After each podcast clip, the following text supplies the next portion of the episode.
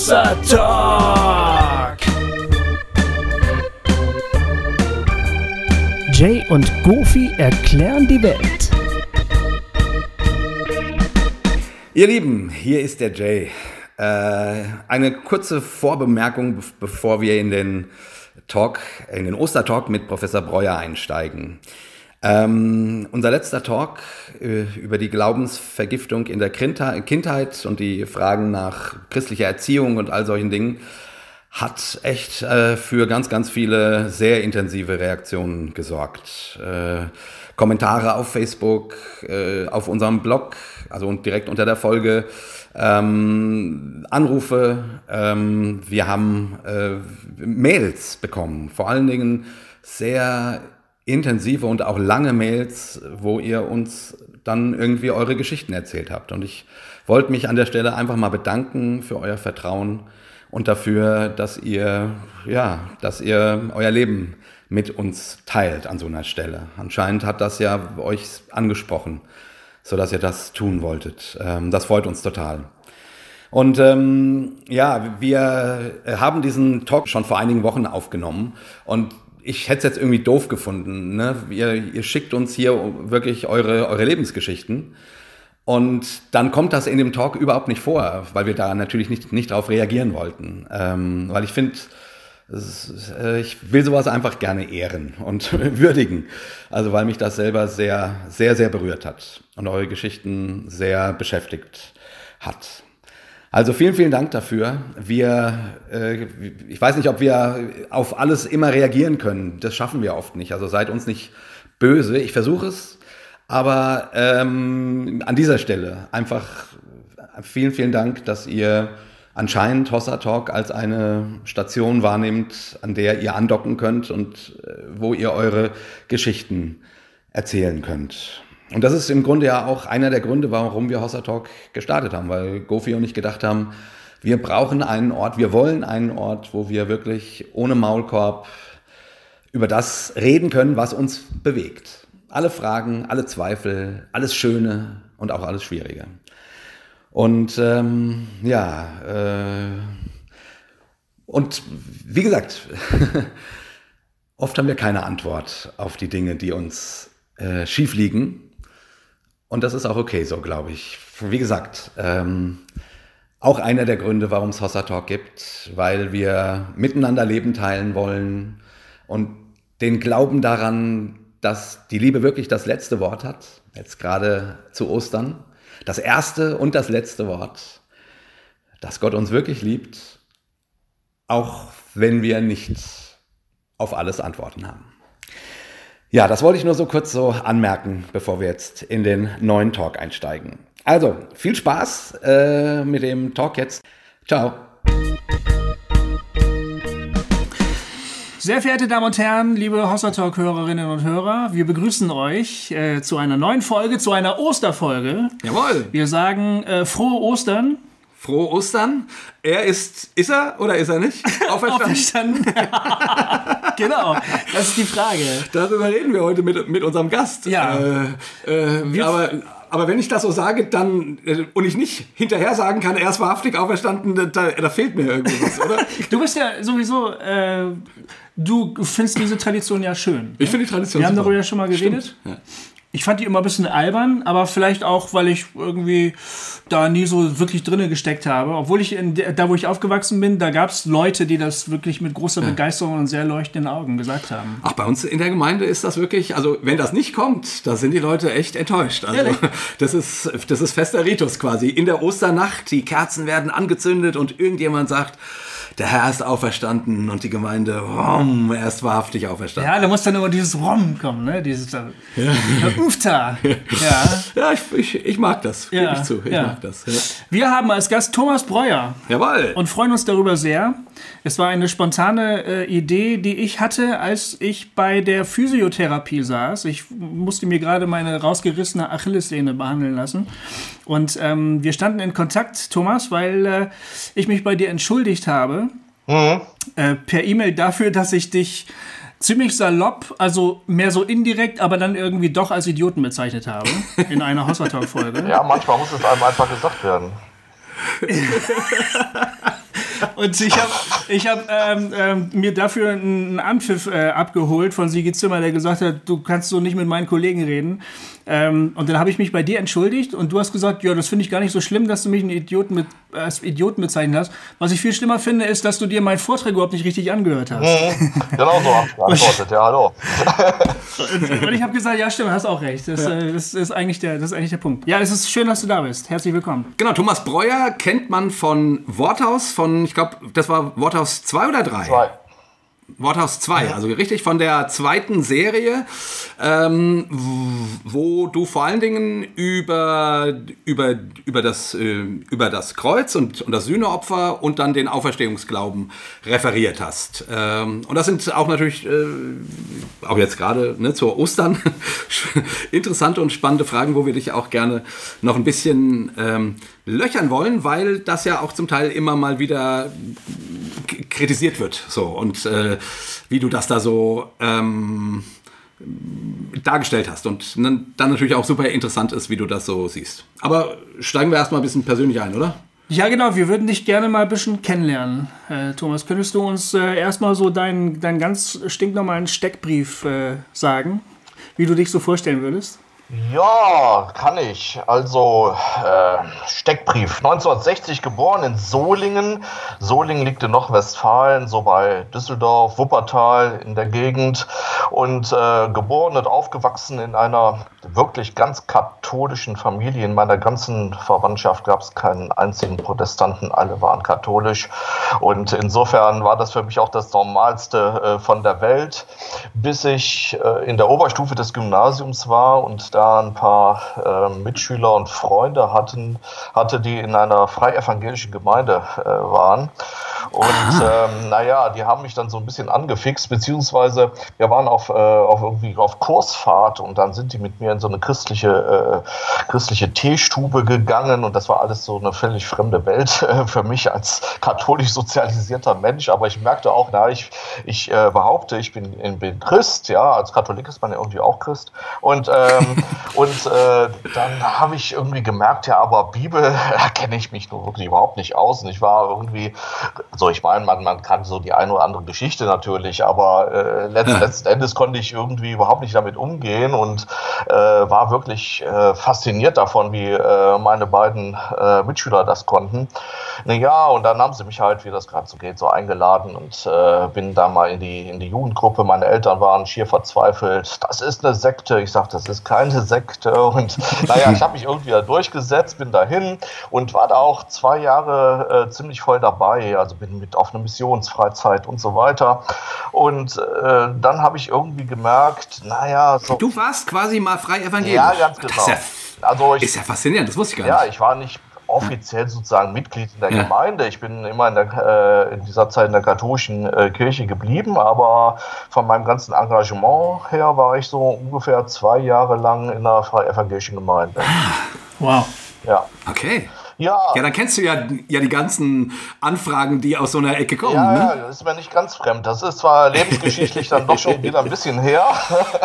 also das, das war ja so in der Zeit so ja, 76 bis, bis ja, ja. 79 vielleicht spätestens. Also ganz genau auf den Tag kann ich das jetzt auch nicht mehr sagen. Aber Hattet ihr da schon auch mit, mit der Jesus People Bewegung nee, sowas zu nee, tun? Nee, oder? eigentlich nicht. Ihr nicht so? Nee. Okay. CVJM hm. haben wir mit äh, kooperiert, ja, und ähm, aber äh, Jesus People war damals irgendwie wesens dort noch nicht, nee. Okay. Ja. Hm. Ja, und äh, ich habe aber dann mit der Zeit ähm, gemerkt, ja, manches ist für mich da auch unbefriedigend und ähm, ja, ich konnte mich nicht mit allem äh, so ganz anfreunden ähm, gerade auch mit dem Bibelverständnis nicht, nicht wirklich. Also so sehr mich das am Anfang fasziniert hat, wie gut die sich auskannten, äh, so wenig hat mich das dann auf Dauer überzeugt, wie manche Sachen interpretiert, gedeutet wurden und ähm, auch dieser, dieser ganz persönliche Bezug, also äh, äh, morgens irgendwie eine Bibelstelle aufzuschlagen und sich zu fragen, was will Gott mir heute damit sagen? Und ich hatte meistens ja. ziemlich Probleme damit äh, festzustellen, was Gott mir jetzt ganz speziell heute damit sagen will. Und äh, dann habe ich gemerkt, ja, diese Art von Frömmigkeit ist irgendwie doch nicht so ganz meins, aber diese ganzen Fragen des Glaubens, die haben dann in mir weitergearbeitet, sodass ich dann schließlich eben ähm, dazu gekommen bin, Theologie äh, zu studieren. Aber dann habe ich mich auch gefragt, ja, mit welchem Ziel und, und das, ich wollte mich dann auch, habe ich mich entschieden, mich doch nicht ganz abhängig von der Kirche zu machen und ja. äh, habe auf Lehramt äh, studiert, ja, mhm. katholische Theologie und Geschichte und habe das auch zum Abschluss gebracht. Ja, dann habe ich äh, mich im Laufe des Studiums so wissenschaftlich äh, stärker so auf die Kirchengeschichte konzentriert, habe dann in Kirchengeschichte, aber im Fach Geschichte promoviert und äh, ja noch das Referendariat gemacht, ne, ein Jahr in der Schule gearbeitet und habe dann äh, mhm. eine Stelle bekommen an der Pädagogischen Hochschule in Ludwigsburg äh, im Fach katholische Theologie. Ähm, das war 1994. Und mhm. äh, Siege Zimmer äh, war auch kurz vorher äh, dort äh, angetreten. Und da habe ich ihn ziemlich schnell kennengelernt. Und äh, ja, also wir sind von daher alte Bekannte, äh, wenn hm. auch damals noch in zwei verschiedenen Abteilungen, also er evangelisch, ich katholisch. Und ähm, ja, äh, das blieb dann auch erstmal so und, und äh, schließlich ähm, habe ich mich entschieden, das wäre aber ein eigenes Thema, was ich jetzt nicht, äh, was, was ein bisschen von, äh, von den Interessen der Sendung jetzt wegführen würde, wenn man es vertiefen würde, aber ich habe mich entschieden zu konvertieren und das habe ich dann im Jahr 2006 auch gemacht. Und ähm, ja, die beiden Kirchenleitungen haben dann vereinbart, dass ich sozusagen eine Art, ähm, ja, äh, Abstinenz üben müsste von der Theologie, bevor ich dann wechseln äh, kann. Also irgendwie so eine Art Bußschweigen. ähm, haben beide, eine, beide Kirchenleitungen haben das beschlossen. Ja, eine Schamfrist haben die vereinbart. Ich wusste zwar nicht, wofür ich mich schämen sollte, aber ja, das. Äh, Unglaublich. Da, also vor allem die katholische Seite hatte natürlich große Ängste und die evangelische wollte sehr gerne Rücksicht auf die katholische nehmen, keine Verstimmungen und so weiter und so fort. Und ja. die katholische äh, Kirche hätte mich am liebsten aus der Hochschule entfernt gesehen. Äh, äh, aber da haben sich sowohl Kollegen für mich stark gemacht als auch die Hochschulleitung und das ist äh, dann zum Glück nicht erfolgt. Und dann musste ich drei Semester lang ähm, ja, in Geschichte und Erziehungswissenschaften lehren und dann bin ich in, auf eine Stelle in der evangelischen Theologie gewechselt und da bin ich jetzt seit dem Jahr 2007. Ah, das, aber, also, ähm, sorry, ich, dass wir da jetzt doch nochmal nachfragen, weil das klingt ja super spannend eigentlich. also, äh, also so, so persönliche Geschichten und die, mein, also eine freie evangelische Phase, dann in die katholische Theologie zurück und dann zu sagen, nee, jetzt ich will, ich will gern evangelisch werden. Also kannst du noch ein paar Takte dazu erzählen? Das finde ich also super spannend.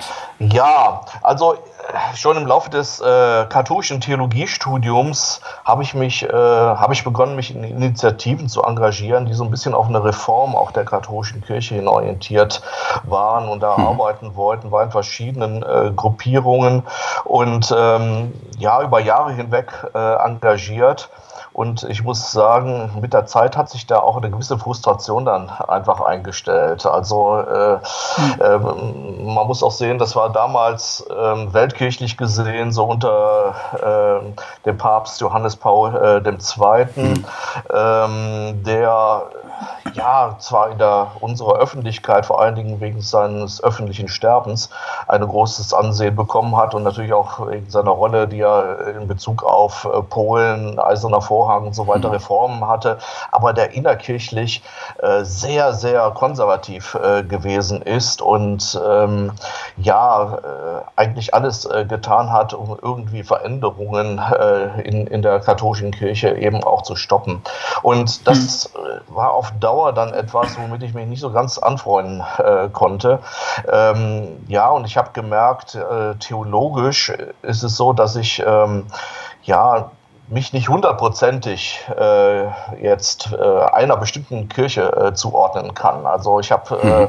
hab Fragezeichen sowohl hier wie dort, aber mehr Fragezeichen hatte ich äh, gegenüber äh, der katholischen äh, Seite. Also mit dem ganzen Kirchenverständnis äh, konnte ich mich nicht wirklich identifizieren. Auch das Sakramentenverständnis fand ich teilweise schwierig. Und ähm, als dann noch irgendwie eine, ja, eine persönliche Sache hinzukam, gut, dann erzähle ich es jetzt noch. Also meine erste Ehe ist äh, gescheitert und ähm, ja, man kann das katholisch auch weiterleben. Also ähm, das ist überhaupt kein Problem. Es gibt diese Kat äh, äh, berühmte katholische Doppelmoral, gibt es wirklich. Also äh, ja. wenn, man, wenn man dann mit einer anderen Frau zusammenlebt und macht das irgendwie nicht öffentlich und vor allen Dingen man lässt sich nicht scheiden und heiratet wieder und so weiter, ist das kein Problem. Da wird das so hingenommen.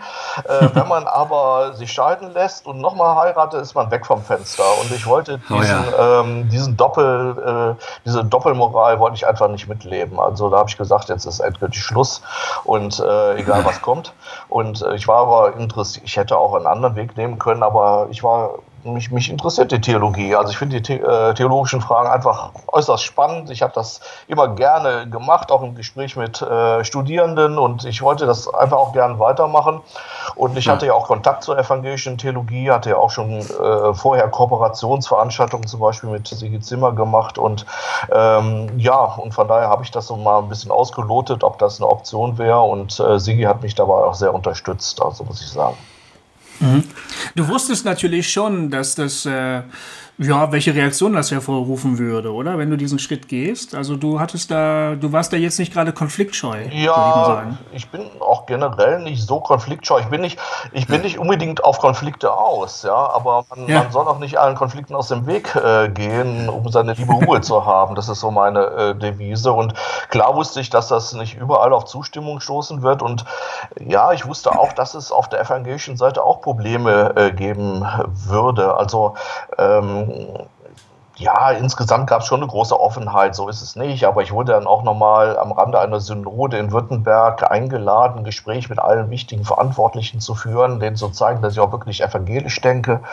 Und, äh, und ähm, ja, und äh, außerdem ist es auch so, dass jetzt äh, nicht unbedingt in erster Linie in, in, Ludwigsburg, aber darüber hinaus in der Kollegenschaft an pädagogischen Hochschulen ähm, hat man schon irgendwie gemerkt, ja, äh, man wurde so von einigen auch so ein bisschen kritisch angesehen. Ja, also hm. ähm, dem fehlt ja irgendwie dann doch der evangelische Stallgeruch. Ne? Und mhm. ja, das. Äh, ähm, so als Überläufer quasi.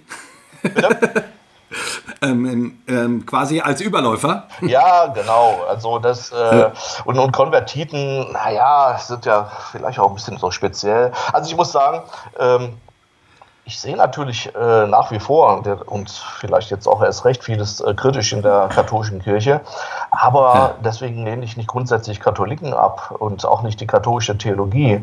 Ähm, hm. Ich bin also jetzt nicht der typische äh, Konvertit äh, in dem Sinne, dass ich jetzt besonders hart draufschlage. Äh, ich sehe die, ja. viele Strukturen in der katholischen Kirche kritisch, aber ich habe mhm. mich auch hier in meinem Wohnort lange Jahre in der katholischen Kirchengemeinde engagiert, habe da viele wirklich wirklich gute äh, Leute kennengelernt, mit denen zusammengearbeitet und ich war ähm, befreundet mit äh, katholischen äh, theologischen Kollegen, bin es auch bis heute und äh, ich, es liegt mir völlig ferne, die jetzt irgendwie in den Senkel zu stellen, nur weil die immer noch katholisch äh, sind. Ja, mhm. klar. Ja. Ich, ich nehme dich als ein Überzeugungstäter wahr, kann das sein? Also ich habe auch, wir haben ja auch nochmal deine Vorträge angehört bei Worthaus und ähm, äh, jetzt habe ich es endlich mal getan. Ich habe wirklich mal einen Vortrag von dir angehört, oder zwei. Und das hat mir total gefallen. Ich, du hast wirklich wahnsinnig leidenschaftlich argumentiert, mhm. finde ich. Ja. Ähm, und man hat dir, man spürt dir ab, dass du, dass du wirklich äh, deinem, deinem Herzen Luft machst und hier nicht einfach nur ein theologisches Programm abspulst. Wenn du jetzt deine, deine eigene Geschichte ähm, erzählst, passt das für mich in so ein Bild, was ich von dir mir gemacht habe, dass du deinen Überzeugungen bereit bist zu folgen, auch wenn du damit aneckst oder hier und da mal nicht so auf, auf Gehör stößt. Also so, so nehme ich dich wahr. Ja, das äh, trifft es eigentlich auch ziemlich gut, würde ich äh, sagen. Also äh, ich provoziere nicht um des Provozierens willen, aber mhm. ich denke, ähm, es ist manchmal durchaus hilfreich, klar zu sagen, was man denkt und wie man Sachen äh, sieht. Dann können sich auch andere dran reiben. Da habe ich auch kein Problem äh, damit. Ja. Aber immer so mhm. eine lauwarme Soße irgendwo überall drüber zu schütten, das ist nicht meine Sache. Ja. Hossa Talk! Ja, das war, das finde ich, kommt bei den äh, Waters-Vorträgen auch wirklich schön deutlich durch. Du, ich, ich würde es mal so platt sagen, äh, im Großen und Ganzen argumentierst du ja auch sehr leidenschaftlich ne, für ein, für ein ich sag mal, sehr modernes Bibelverständnis, für ein liberales Bibelverständnis, für sozusagen äh, genau, und darüber wollen wir auch gerne noch ein bisschen mit dir reden. Also für die ähm, äh, ich weiß, dass eine Menge Leute sich sehr darüber aufgeregt haben, äh, über deine Deutung der Auferstehung mhm. oder auch über, die, über das, was du über Sühneopfer gesagt hast. Ähm, also gerade so aus diesem pietistisch-evangelikalen Bereich. Ne? Ähm, ich weiß, dass das, was du da ähm, in, in, den Vorträgen quasi von dir gibst, überhaupt keine Thomas Breuer Sondermeinung ist, sondern so äh, ungefähr das ist, was man vielfach an der Universität diesbezüglich zu hören kriegt. Ähm, und deswegen finde ich es äh, super spannend, mit dir über das Thema nochmal ins Gespräch zu kommen, weil du uns das dann vielleicht nochmal erklären kannst. Viele unserer Hörer kommen ja eher aus dem konservativen Bereich oder so. Und um denen vielleicht auch ein bisschen deutlicher zu machen, warum du das so und so siehst oder so. Mhm. Also das ist, deswegen habe ich mich auch riesig gefreut, als der Gofi die Idee hatte, äh, dich hier zu uns zum Talk einzuladen. Ja, hast du zu seiner Geschichte noch eine Frage oder wollen wir einfach. Nee, ich hätte Lust, da jetzt ja, weiterzumachen, genau. wo du, wo du gerade angefangen hast. Genau. Ja. Ähm, ich würde super gerne, bevor wir dann, ne, äh, ist ja die Osterfolge, dann zur Auferstehung kommen, würde ich gerne noch was zum, äh, zu, ja, zu deinem Kreuzverständnis erfahren. In dem Worthaus-Vortrag ähm, setzt du dich sehr kritisch mit der Sühnenopfertheologie auseinander. Äh, und äh, ja, oder mit der, äh, sagen wir es mal so, mit der Deutung äh, der, der Kreuzigung als ein Opfer, was Gott gnädig stimmen soll. Mhm. Sagen wir es mal so. Ja. Ne? Ähm, und das ähm, hat mir auch sehr gut gefallen. Ich sehe das ähnlich kritisch wie du. Äh, ich bin da, äh, und du bringst ganz viele wichtige Argumente, also äh, konnte Gott vorher nicht vergeben oder was? ähm, ähm, wie, wie kann man sich die, die Bitte im Vater unser vorstellen, wenn dafür, wenn es eindeutig ist, dass das vorher formuliert wurde, bevor Jesus überhaupt am Kreuz hing und so? Aber ähm, du sagst dann, dass im Alten Testament die Sühneopfertheologie eine völlig andere war. Also unsere Vorstellung ist ja oft die, also heute, äh, heutzutage oft die, dass wir denken, äh, im Alten Testament wurden die Tiere geopfert, damit sozusagen deren Blut für die äh, Schuld des Volkes bezahlt. Ne? Also, ne, die, die, die, also so wie äh, da ist eine Schuld und das Tier äh, stirbt also irgendjemand muss jetzt sterben. Genau, stirbt an meiner Stelle. Und dann stirbt das Tier. Und dann stirbt das Tier und damit sagt Gott, okay, es ist ausgeglichen, äh, alles klar. Und du hast jetzt gesagt, äh, dass das, äh, da versteht man das alt, alttestamentliche Opferverständnis völlig falsch. Und das fand ich nochmal spannend, weil ich das, ähm, das kam mir, das ging mir zu schnell in dem Vortrag. Ja. Das würde ich gerne nochmal von dir hören. Äh, ich weiß nicht, ob du das jetzt so spontan kannst, ähm, darstellen kannst, in, inwiefern das anders, aus deiner Sicht anders gedacht ist. Mhm. Ja, ich sehe das so. Ähm, ich bin allerdings jetzt nicht unbedingt der äh, alttestamentliche Spezialist in Fragen des, äh, des Sühnopfers, aber ähm, muss mich da auch auf äh, Literatur äh, beziehen. Ähm, aber ich sehe das so, dass das äh, Sühnopfer eigentlich nicht ein äh, Opfer ist im Sinne von ich leiste Sühne, ich muss etwas machen, äh, ich muss ein Opfer bringen, damit Gott äh, vergeben kann, sondern als ein Ritus, als eine, naja, ich würde mal sagen, ein Kultdrama, ein, ein, äh, ein heiliges Theater, wenn man so will, eine Inszenierung, in der ähm, äh, dem Volk, den, den äh, Juden gezeigt wird, dass Gott das, äh, was eigentlich die Sünde zur Folge hätte, nämlich äh, ja die Loslösung von Gott und äh, Loslösung von Gott bedeutet eigentlich kein Leben mehr. Ja, äh, unser Leben hängt äh, von Gott ab, bedeutet also in der Folge eigentlich der Tod, äh, dass diese Loslösung äh, von Gott, von Gott her selber überwunden wird.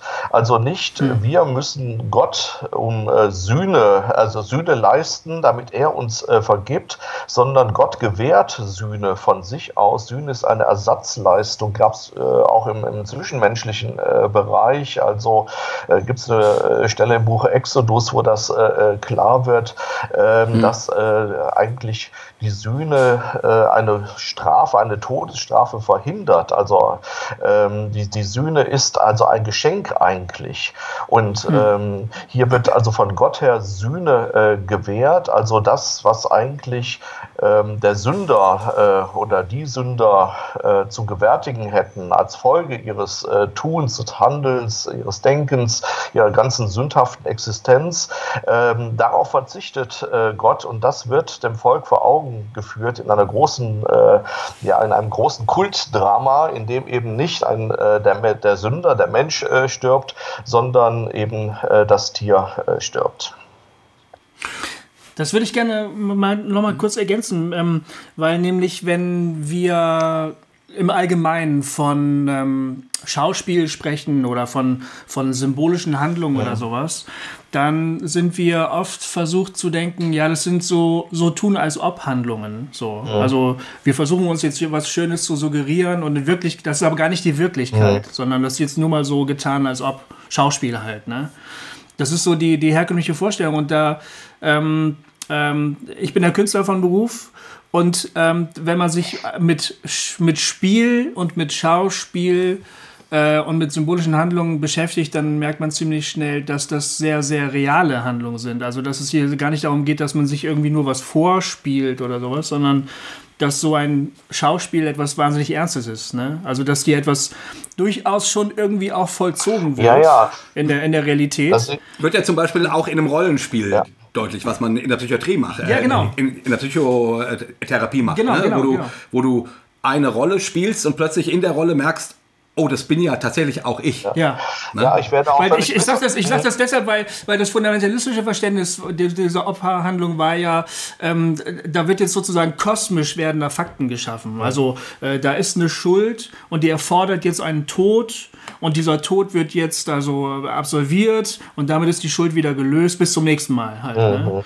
Und die, und die, die fundamentalistische Kritik an so einer, sagen wir mal, an so einer, an so einem rein ritualen ähm, Theorie wäre ja vielleicht zu sagen, ja, das ist ja gar nicht dann echt. Also da muss ja was Echtes passieren. Wenn das jetzt genau. irgendwie nur eine, eine, eine zur Schaustellung einer irgendwie angenommenen Wahrheit ist, dann, dann passiert das ja gar nicht wirklich, wäre glaube ich, die Kritik daran. Ja, also ich denke äh, schon, dass da was Wirkliches äh, passiert. Ähm, also dass das was Performatives äh, ist. Also, ja? ja. also ähm, es ist nicht so, ich wäre da missverstanden, wenn ich eben gesagt hätte, äh, habe, das ist heiliges Theater, dass äh, diejenigen, ähm, die außen vor sind, das als unbeteiligte Zuschauer irgendwie dann äh, nur beobachten, sondern sind natürlich mit hineingenommen in dieses Geschehen. Der Mensch ist mhm. einfach äh, so gestrickt, äh, meine ich, dass er auch solche äh, symbolisch-rituellen Handlungen braucht. Also äh, in, in diesem äh, Ritus wird ihm das dann also zugeeignet und er erfährt es dann mhm. auch so. Mhm, ja. Und jetzt nochmal bezogen auf das, äh, auf das Sterben von Jesus, mhm. was ja sozusagen zumindest auch neutestamentlich immer wieder als Sühneopfer ähm, benannt wird, so unter anderem. Ne? Es gibt ja verschiedene Deutungen ähm, davon. Äh, wie würdest du das da verstehen? Weil, äh, also, du hast in deinem Vortrag sehr schön rausgearbeitet, naja, äh, also, das wäre jetzt ja auch irgendwie schwierig, das als göttliches Theater zu sehen, weil der Mann ist ja wirklich gestorben. Ne? Das ist ja nicht irgendwie, das ist ja, der hat geblutet, das war nicht nur irgendwie wir schauen uns mal ein, ein schönes Schauspiel an und sagen und kriegen alle heilige Ge Gefühle. Ne? Ja. So, wie, wie, würdest du das in dem Zusammenhang äh, deuten?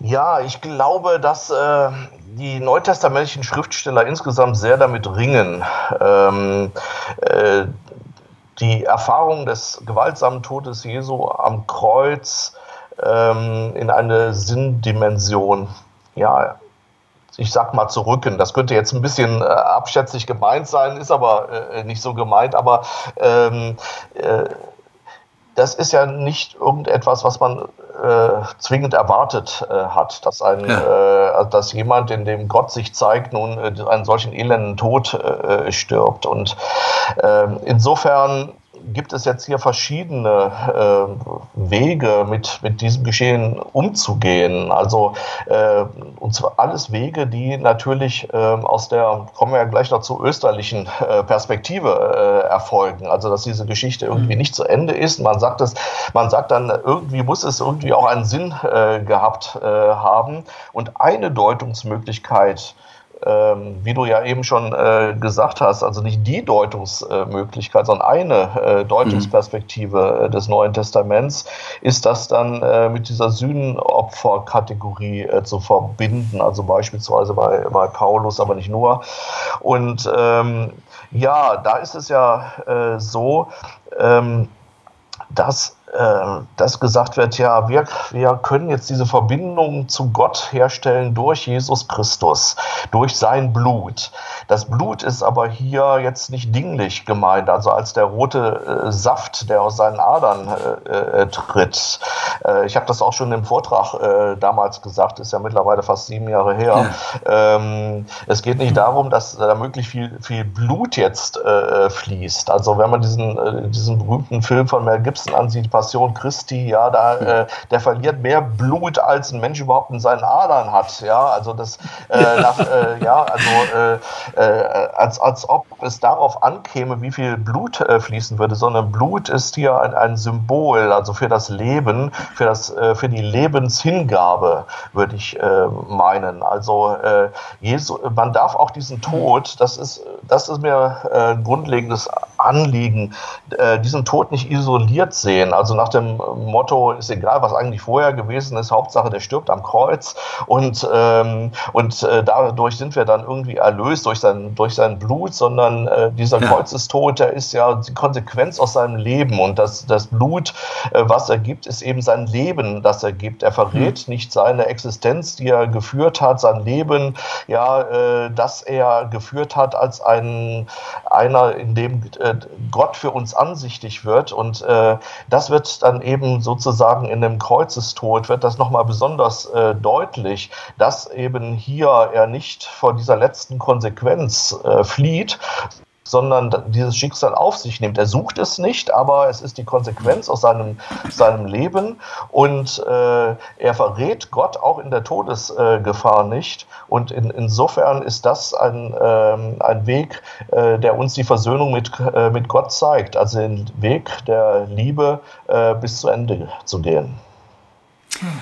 Aber dann ist es quasi, also jetzt nochmal zu dem alttestamentlichen Sühneverständnis, was du erklärt hast, äh, das nochmal so als, als Hintergrundfolie genommen, dann, äh, dann siehst du das quasi eben nicht als kosmisches Ereignis. Ne? Durch den Tod von Jesus äh, wurde irgendein Schalter umgelegt, ob der nun in Gott sei oder im Menschen oder in der Welt äh, oder wie auch immer, sondern äh, also quasi, dass äh, der Tod von Jesus am Kreuz drückt aus, ähm, wie Gott ist. Also er, er, ist beim Schwachen, er ist in der Schwachheit.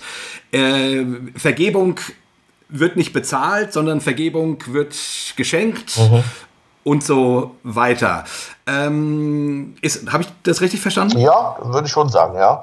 ja. Also ähm, Natürlich wird das zum Teil im, im Neuen Testament durchaus äh, auch in kosmische Dimensionen äh, gerückt. Wir müssen ja. das aber auch äh, natürlich vor dem, vor dem jeweiligen religionsgeschichtlichen Hintergrund äh, auch sehen. Also viele der neutestamentlichen äh, Schriften sind vor allem, naja, ich würde doch mal sagen, apokalyptischen Hintergrund äh, entstanden. Also diese berühmte Naherwartung, äh, die man hatte, es bricht ein neuer Äon an und so weiter. Paulus geht davon aus, noch zu seinen Lebzeiten kommt der auferstandene Herr wieder. Ähm, das kann man ja alles nachlesen. Äh, das ist ja nicht irgendwo was, was äh, sogenannte liberale äh, Theologen jetzt erfunden hätten, sondern es steht ja in den neutestamentlichen Schriften selber. Und äh, diese ja, apokalyptisch-kosmische Dimension, die hat natürlich natürlich auch eine, eine Wahrheitsdimension, aber die können wir nicht eins zu eins einfach mehr so übernehmen. Also wir haben gesehen, Geschichte geht weiter. Ja, wir, wir sind jetzt äh, inzwischen ungefähr 2000 Jahre nach diesen äh, Ereignissen. Wir können jetzt nicht äh, so tun, als, als äh, würden wir auch in einer, ähm, ja, in einem solchen apokalyptischen Zeitalter äh, leben. Ja. Und deswegen müssen wir das äh, eben, würde ich schon sagen, existenziell interpretieren, was dort uns ja in diesen Texten äh, vermittelt wird. Hm. Aber darf ich dann, also ich, ich frage jetzt einfach nochmal so ein bisschen kritisch nach, ähm, weil ich mir auch vorstelle, dass bestimmt einige von unseren Hörern solche kritischen Fragen vielleicht hätten. Ähm, ist dann, also ähm, ist dann der Tod von Jesus quasi, hätte man den auch überspringen können? Äh, also ist, ist, der, ist der quasi, ja, ist halt Unfall der Geschichte und den deuten wir jetzt quasi, äh, der wurde dann von Christen spirituell gedeutet, kosmisch gedeutet. Ähm, also ist nicht im Neuen Testament doch eine, doch eine ganz, also wirklich, also du, du sagst das ja ganz richtig, dort wird mit diesem Geschehen gerungen, aber wird da nicht auch wirklich was rausgearbeitet, äh, also was auch das Christentum so deutlich von anderen Religionen unterscheidet? Ein, ein leidender Gott ne, ist ja sozusagen, gibt es ja eigentlich nicht. Ne? Ähm, ähm, ähm, ähm, ein, ein Gott, der Schmerzen hat und so. Also da wäre so ein bisschen nochmal meine Frage, ähm, verliert man das nicht, wenn man die kosmische Dimension rausnimmt. Also wenn dann Jesus quasi, ob er jetzt gestorben ist oder nicht, ist eigentlich nicht so wichtig, ist nur ein Schauspiel. Äh, irgendjemand sagte mir mal, äh, also hat mal mich so, so kritisch hinterfragt und sagte, ja, ist der Tod am Kreuz dann quasi nur ein Predigtbeispiel? So. Und da musste ich ein bisschen drüber nachdenken, äh, weil ich dachte, ja, ist das nur ein Predigtbeispiel? Also ist das nur was, ähm, also weißt du, was ich meine? Ähm, genau. Verstehst du meine Frage? Keine Ahnung, ob ich sie verstehe, aber ich äh, versuche trotzdem mal zu antworten. ähm, Also ein Predigtbeispiel ist natürlich äh, nicht einfach und es ist auch nicht so, dass es äh, nur ein Unfall äh, der Geschichte ist. Ähm, ich glaube auch nicht, dass ich das in meinem Worthausvortrag so dargestellt habe. Nee. Ähm, nee, nee. Äh, ist eine Rückfrage jetzt. Ja, ähm, also ich habe eben schon gesagt, ähm, der äh, Tod Jesu ist eine Konsequenz seines Lebens. Und ähm, in, insofern ähm, dass eben jemand, der in dieser Weise ähm, ja, für Gott transparent ist, ähm, wie es dieser Mensch Jesus äh, gewesen ist. Ja, also ähm, ich habe so, ich scheue mich immer so ein bisschen, ihn selber göttlich äh, zu nennen, weil das immer so eine Vorstellung äh, hervorruft. Ja, da ist jemand, der schwebt immer so zehn Zentimeter über dem Boden, der ist gar nicht wirklich irdisch und so weiter, ihm kann nichts anhaben, der hatte, äh, der hatte auch keinen Hunger, geschweige denn Verdauungsbeschwerden. Ähm, und äh, aber der war ja ganz Mensch natürlich. Ja, aber ähm, wie äh, wie, Paulus schreibt, Gott war in Christus. Also äh, dieser Mensch, äh, Jesus, war ganz ja, nach christlichem Glauben, nach meinem Glauben auch, in äh, ganz besonderer Weise, äh, so wie kein anderer, von Gott erfüllt. Also Gott war in Christus. Und das heißt, wenn wir auf Christus schauen, können wir also insofern Gott äh, sehen, ja, Gott, Gott erkennen. Und äh, insofern war sein Leben eben ähm, ein, ja, äh, eine Existenz, ähm, die uns zeigt, wie Gott ist, nämlich, dass Gott äh, so ist, dass er sich den Menschen zuwendet, dass er menschenfreundlich ist, dass er das Schreien, äh, der, das haben wir übrigens, äh, ist ja nicht ganz neu, das haben wir auch schon im Alten Testament, beispielsweise in der Exodus-Geschichte, ja, da hört Gott auch das Schreien der Elenden, das Schreien des Volkes, so wie, äh, wie Jesus das Schreien des Bartimäus beispielsweise äh, hört, ja, also äh, in, in, äh, in Jesus wird das also deutlich, wie Gott ist und in einer Welt, die von Sünde äh, geprägt ist, ist das äh, äh, etwas, was nicht einfach nur Halleluja und Hurra-Rufe, auch nicht nur Hossa-Rufe hervorruft, sondern äh, letztendlich in einer von Sünde geprägten Welt führt das dazu, dass die Menschen das äh, nicht ertragen äh, können, weil, weil das ihnen vor Augen führt, wie Leben eigentlich wirklich ist und sie merken, ja, also das ist, da bleiben wir hinter zurück und, und das wollen wir nicht und das stört uns und das stellt uns selber in Frage und das will, das, das muss weg. Insofern ist der Kreuzestod äh, Jesu eben eine unmittelbare äh, Konsequenz äh, dieses, dieses Lebens, keine zufällige. Ja, also ich würde nicht sagen, dass Jesus nur auf die Erde geschickt worden ist, um zu sterben. Ach, er, ist, äh, er, er war auf der Erde, ähm, er zeigt uns, ähm, wie, wie Gottes Liebe äh, äh, tatsächlich ist, ja, dass sie eben hier Grenzen überwindet. Aber dieser, dieser Tod hätte nicht einfach ausbleiben können, sondern ist eine, ja, eine äh, ähm, Folge äh, dieser, dieser liebenden Existenz, dieser Poexistenz, wie man theologisch sagt, also eines Daseins äh, für andere. Und wenn er, er hätte ja durchaus die Möglichkeit gehabt, ähm, als er in Jerusalem merkte, oh, die Luft wird jetzt dünn für mich, hätte er ja auch äh, sagen können, ah, ich, äh, ich verdufte jetzt hier mal wieder, ich gehe nach äh, Galiläa. Das hat er eben nicht äh, gemacht. Und in, insofern ist dieser Tod natürlich etwas, was diese Liebe Liebe ähm, ja, in einer Vollkommenheit zum Ausdruck bringt, äh, die wir nicht einfach ausblenden können. Hm. Also liegt darin die Einzigartigkeit begründet dieses Todes, denn man könnte ja so rein historisch sagen, äh, der Tod Jesu war relativ banal. Es sind so und so viele Tausende von Menschen ja. gekreuzigt worden.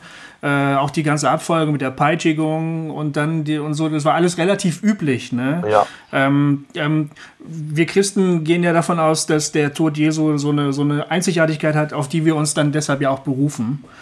Äh, liegt darin die Einzigartigkeit begründet, wie du das gerade beschrieben hast? Also die, diese, diese Darstellung der Liebe Gottes? Ja, oder? der Tod an sich ist nicht einzigartig, ja, aber äh, also auch die Todesart nicht, ganz richtig. Also es sind natürlich damals tausende Menschen gekreuzigt worden und äh, hm. für die anderen war das auch nicht angenehmer. Also das äh, ja. es ist nicht so, dass das also als eine besondere Todesart äh, gewesen wäre und er jetzt besonders gelitten äh, hätte. Hm. Wir können sogar davon ausgehen, dass andere noch mehr gelitten haben, weil, äh, wie es nach den biblischen Zeugnissen, er ja relativ ja, das hört sich jetzt irgendwie ein bisschen merkwürdig an, aber relativ früh am Kreuz äh, gestorben ist, jetzt ja. stundenmäßig gesehen, andere hingen ja. da noch viel länger. Und ähm, also insofern äh, ist das Einzigartige jetzt nicht darin zu sehen, dass er mehr gelitten hat äh, als andere, sondern das Einzigartige ist eben, dass äh, dieses Leiden allein die Konsequenz aus äh, äh, seiner, die Konsequenz aus seiner liebenden, liebenden Dasein hier in dieser Welt ist. Das hat es allerdings in der Geschichte vorher auch oft gegeben und das hat es danach auch zu tausend, tausendfach gegeben. Leute sind für die Menschen, die sie geliebt haben oder für das, wofür sie eingestanden haben, äh, mit ihrem Leben bereit gewesen zu sterben. Ja. Das ist ja eigentlich nichts, nichts Ungewöhnliches ja, also, in dem Sinne. Also immer wieder doch schon auch toll ungewöhnlich, ja. aber es kommt halt vor. Ja, ja. Also ich würde jetzt Jesus auch nicht äh, insofern als einzigartig ansehen, dass, er, dass man sagt, ja, also das hat jetzt gar nichts mit anderen Menschen zu tun. Also dann wäre ja auch irgendwie eine ganz merkwürdige äh, äh, Gestalt. Und natürlich sind ja auch hinter in der Nachfolge Christi äh, viele diesen äh, Weg gegangen. Aber hm. ähm, ja, das ist jetzt nichts, äh, nicht etwas, was man sozusagen rein historisch äh, feststellen äh, könnte, sondern das ist natürlich schon ein Glaubensaspekt, äh, zu sagen, ähm, ja, Jesus ähm, war nicht einfach äh, wie die anderen, sondern er hat in einer besonderen Weise äh, Gott repräsentiert. Er war Gottes Ebenbild, Gott war in ihm, so wie, wie in keinem anderen, in einer Reinheit, ja, wie in, wie in keinem anderen. Das ist das Einzigartige. Also weder das, das Sterben äh, an sich, die Todesart an sich, noch äh, äh der Märtyrertod. Es war ja eine Art Märtyrertod, aber den hat es vorher gegeben, den äh, hat es auch nachher äh, gegeben, natürlich, sondern eben diese, dieses Dasein als ein ähm, ja, ganz Erfülltsein von Gottes Geist. Hm. Noch, also zumindest aus meiner Perspektive, letzte Frage zu diesem Themenabschnitt. Ähm, äh, solche Bekenntnisse, die sich meinetwegen ausdrücken, wie ich denke jetzt gerade an so ein, äh, ich glaube, relativ äh, modernes Lobpreislied, ne, wo man singt, äh, du starbst für mich auf Golgatha und zogst dort meine Sünde an. Hältst du dann solche Lieder und Bekenntnisse für überholt? Braucht man die nicht mehr?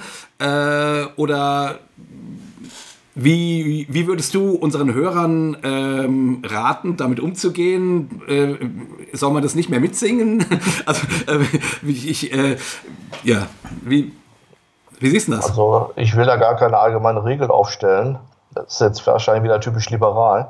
Ähm, also mhm. ähm, es, gibt, es gibt Menschen, die, ähm, die solche ja, Sprachformeln ähm, mit, mit Erfahrungen füllen können und äh, sich davon angesprochen fühlen und, und äh, sagen, ja genau, ähm, äh, durch diesen äh, Tod Christi äh, habe ich Erlösung äh, erfahren und das ist ja auch was Schönes und äh, den muss ich jetzt nicht diese Lieder verbieten. Ähm, aber es gibt sehr, sehr viele andere und es äh, dürften äh, inzwischen, wenn man nur die, die sogenannten Kirchenmitglieder also ansieht, die, die, Mehrheit sein, die mit diesen Formeln nichts mehr anfangen können. Und mein Problem ist nicht, dass es solche Lieder gibt, sondern dass es fast ausschließlich solche Lieder Lieder gibt und solche äh, Formen ja. und dass es keine anderen Sprachmöglichkeiten äh, gibt für die, die sich in hm. dieser traditionellen Sprachwelt nicht mehr zurechtfinden. Das finde ich jetzt nochmal super spannend. Also die, die, der, ähm, auch warum du sozusagen die, äh, die herkömmlichen ähm, Weisen vom Kreuz zu sprechen, äh, ein Stück dekonstruierst oder zeigst, wo die problematisch sind ähm, und eben dann versuchst, neue oder andere Wege aufzuzeigen, die vielleicht mehr anknüpfungsfähig heutzutage sind für Menschen. Also die, dir geht es eigentlich nicht darum zu sagen, was ihr macht, ist alles äh, falsch, lieber Herr Liedautor, sondern dir geht es darum zu sagen, ja, was, was ist denn mit denen, die irgendwie ein, ein Problem damit kriegen bei der Vorstellung, äh, Gott braucht dieses Blut, damit ich irgendwie mit ihm reden kann. Ne?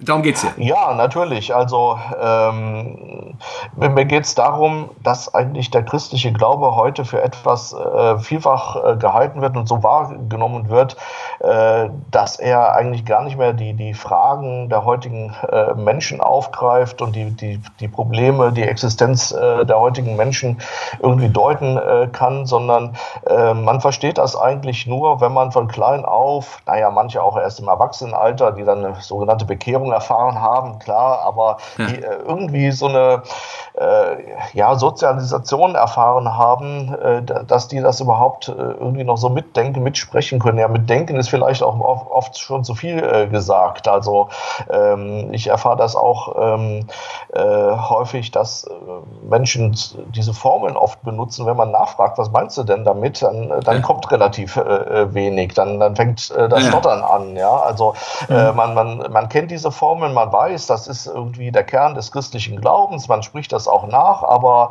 äh, letzten Endes ist das doch etwas, was irgendwie ja eingeimpft äh, wurde. Ich meine das jetzt gar nicht böse, ja, äh, aber was, was nicht wirklich verarbeitet äh, wurde. Und insofern mhm. äh, richtet sich mein, meine Intention selbstverständlich auf die, die außerhalb dieser ähm, ja, engen, dieser, dieser kleinen Zirkel sind, die äh, darin noch zu Hause sind. Aber meine Intention richtet sich durchaus auch auf diejenigen, die in diesen Zirkeln groß geworden sind und jetzt äh, eigentlich mal verstehen wollen, was da, äh, was da benannt äh, wird. Und, und wenn sie darüber nachdenken, irgendwie äh, ja zu dem Ergebnis kommen, ja, ganz genau weiß ich das auch nicht. Und äh, insofern möchte ich da gerne auch ein paar Impulse geben. Also das ist mhm. auch so ein Anliegen, was ich bei uns an der Hochschule verfolge. Ich will nicht, dass die hinterher, äh, dass die das einfach auswechseln, ihr Sprachprogramm gegen mein Sprachprogramm, sondern dass die äh, Impulse bekommen, über ihren eigenen Glauben zu reflektieren.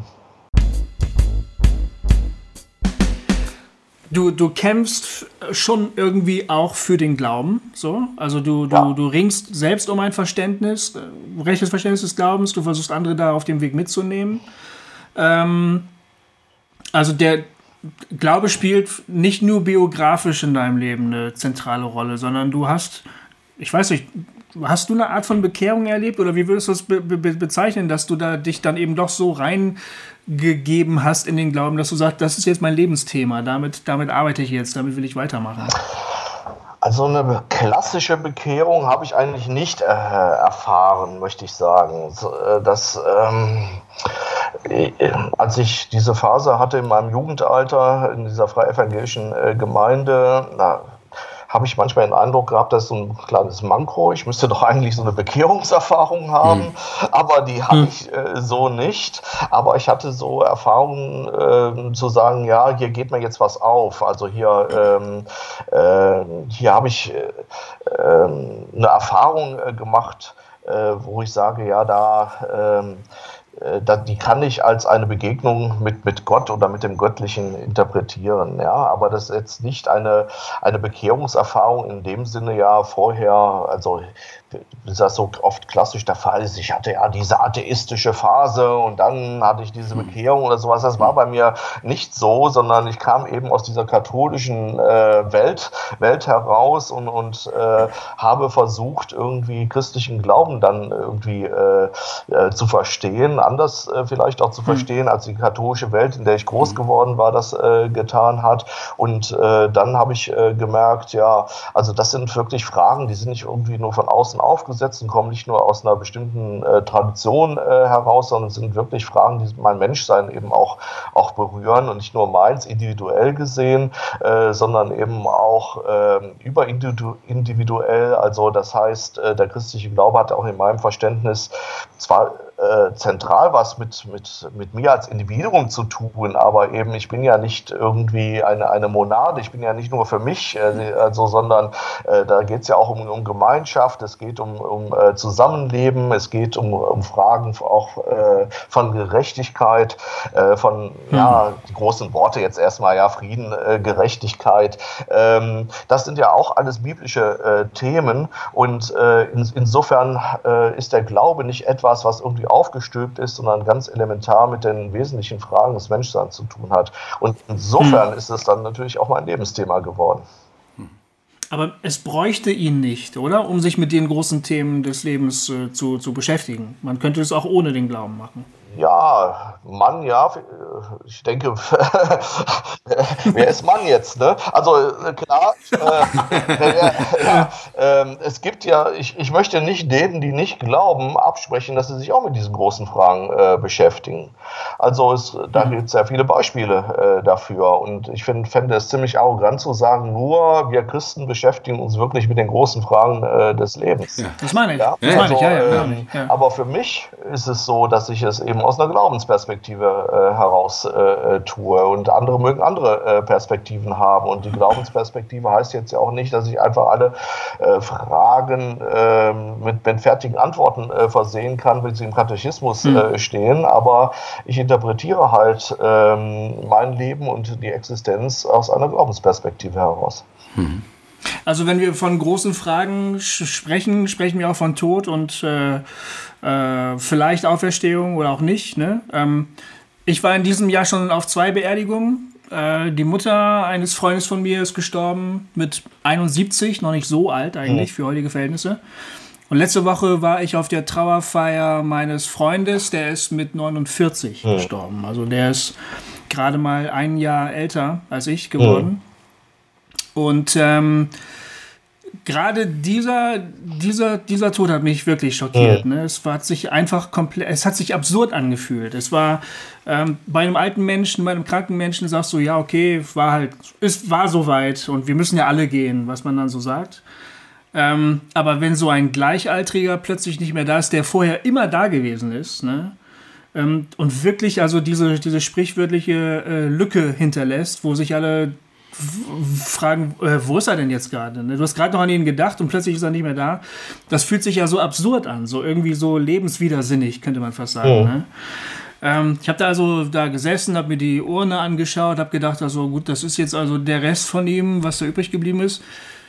Ähm, und da, ich bin ja ein gläubiger Mensch, aber ich habe eben dann doch wirklich wieder mit der Frage gerungen. Ne? Stimmt das eigentlich wirklich? Äh, was passiert eigentlich? Wo hat er jetzt seine Mutter wieder getroffen, die vor zwei Jahren gestorben ist? Oder ist das eigentlich alles nur Quatsch? Ist das alles nur irgendwas, was einen jetzt halt ein bisschen tröstet über die schweren zwei, drei nächsten Monate, bis man dann wieder sich für Fußball und Literatur interessiert? So, ne?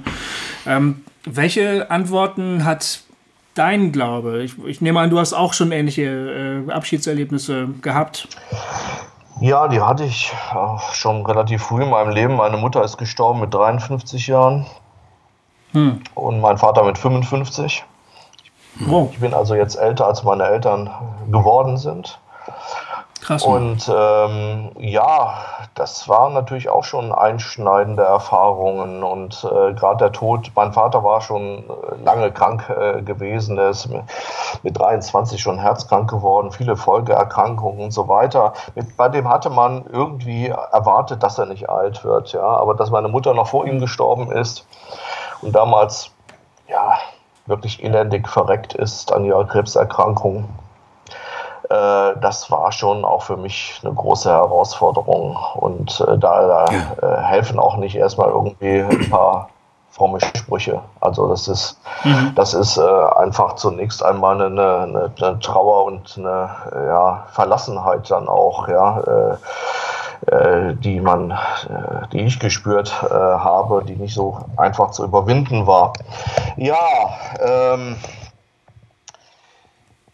der, der Glaube kann kann auch aus meiner Sicht nicht die Aufgabe haben, ähm, das einfach zu überspringen. Ja, also diese, mhm. diese, diese Trauer und ähm, äh, die Auferstehung, um jetzt theologisch zu sprechen, löscht den Tod nicht aus. Also der, der Tod ist mhm. real mhm. und äh, der Tod ist zunächst einmal ja auch eine, ja, ein abruptes Ende und, und auch eine, ein Ende von Beziehungen, ja, also ähm, von Gemeinschaft.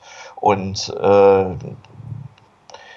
insofern ist der Tod ein, ja, das etwas, was